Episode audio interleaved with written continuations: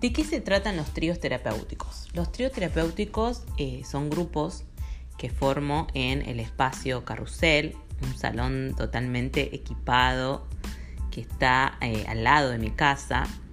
Nos reunimos en grupos de tres y charlamos acerca de la historia, las sensaciones, las emociones, los pensamientos, acerca del cuerpo, la comida, pero fundamentalmente sobre la salud. Cuando hablamos de salud eh, como palabra, no nos limitamos solamente al concepto anátomo físico de eh, este componente, ¿no? No nos concentramos solamente en qué dice la sangre, cuánto dice la balanza, cuánta grasa hay, sino que pensamos en estas variables que hemos notado y más acentuadamente en estos últimos años y exacerbadas por el COVID-19. este malestar, esta ambigüedad emocional y psicológica, esta necesidad de poner y expresar en palabras lo que sentimos. Por eso uno de los eslogans de los tríos terapéuticos es pesarnos, pensarnos. Eh, yo suelo poner pensarnos y la N la pongo con minúscula de manera tal que le es pensarnos y pesarnos a la vez. Eh, creo que es una manera muy interesante de empezar a, ponerle simbología, a ponerle, a poner en otro lado lo que estaba en el cuerpo y era pesado o estaba marcado de una manera eh, que resultaba extraña. Muchas veces el cuerpo se marca a través de las palabras o las miradas. De hecho, la mayoría de los registros de nuestro cuerpo se van formando a través no solamente de las relaciones tempranas, con mamá, papá o nuestros cuidadores y hermanos, sino con el grupo de pares, la sociedad y la dinámica, la dinámica de eh, venta, ya sea a través de la industria de la moda, y de eh, los retoques estos que incluso se hacen con los filtros o hacemos cada vez que buscamos el ángulo más favorable para sacar una foto.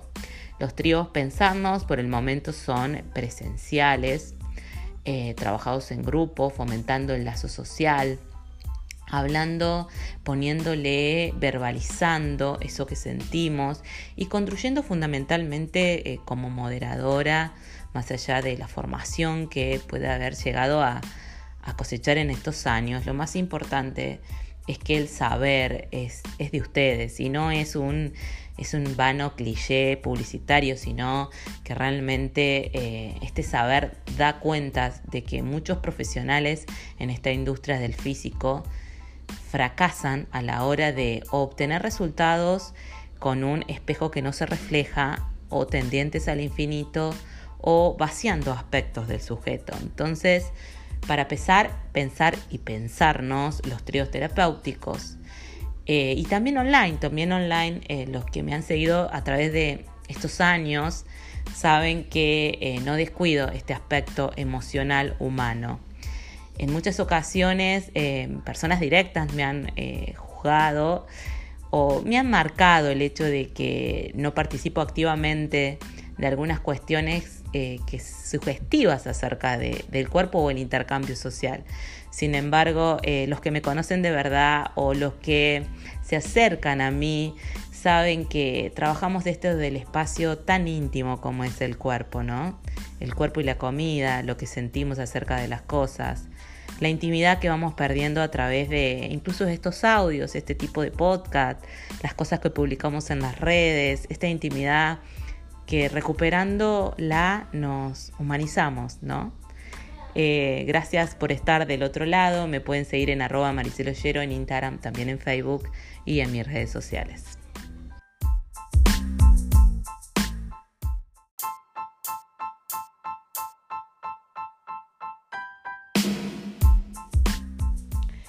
Las claves del descenso de peso corporal. Normalmente hablamos de un déficit calórico. ¿Qué es el déficit calórico? ¿Qué significa? Significa que comemos menos de lo que necesitamos energéticamente para conservar las funciones de nuestros órganos y el movimiento que usualmente hacemos en la actividad cotidiana o en el entrenamiento.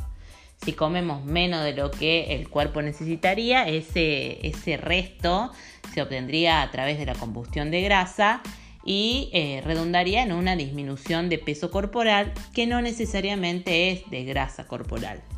Hay que tener en cuenta que la grasa, eh, está la grasa estética, por decirlo de alguna manera, que es la que se almacena debajo de la piel y la que por ahí molesta en forma de rollitos. La grasa visceral, que es la grasa que está entre los órganos de la, de, la zona abdominal, de la zona media, la, famosa panza cervecera, esa que uno se acuesta y queda y que no se moviliza hacia los costados. Bueno, esa grasa visceral es la que correlaciona con más riesgo eh, cardiovascular y más complicaciones de salud. También hay una grasa que en deportistas en, algunos casos es eficiente, redunda en mayor obtención de energía, generalmente en maratonistas o en corredores de larga distancia, que es la grasa que está dentro de las células. Bueno, este déficit calórico que es necesario para bajar de peso generalmente se acompaña con déficits nutricionales. Eh, normalmente lo que uno aplaude que es este, este marcado abdominal, este six pack, este, tener las abdominales marcadas, eh, no, no habla directamente de las carencias nutricionales. Por eso yo suelo hablar de eh, desnutrición voluntaria y el doctor Barry Sims habla de inflamación voluntaria. En el caso de estos deportistas o de las personas que manteniéndose comiendo eh, en déficit, comiendo pocas calorías, haciendo una actividad física de alto impacto, disminuye su grasa corporal, pero no hay una, no es una, un aliciente, no es un indicativo el marcado abdominal de un estado nutricional óptimo. Normalmente el solo hecho ya de oxidar grasas produce eh, esta eh, lipoperoxidación lipídica, produce un aumento de los radicales libres del oxígeno.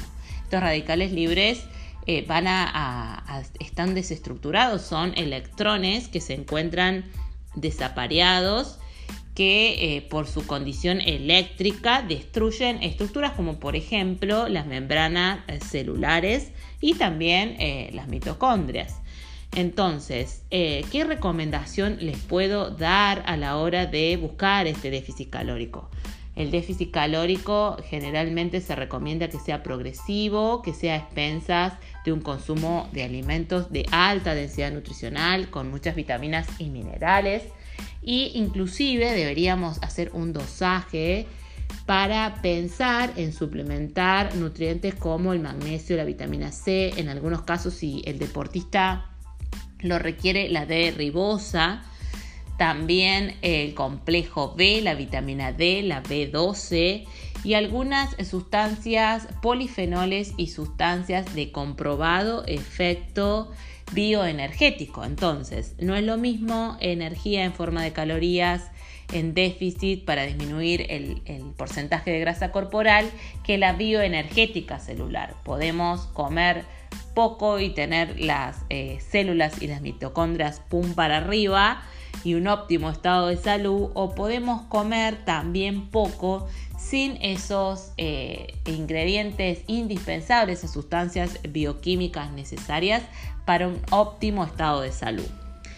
Eh, recorta tus calorías con un profesional, evalúa la calidad de las fuentes nutricionales, no es lo mismo un vegetal que otro, suma polifenoles, considera el aporte de vitaminas, minerales, omega 3 o polifenoles de calidad farmacéutica certificada. Para más información me buscas en arroba mariceloyero en Instagram y también en Facebook o eh, me escribís por WhatsApp.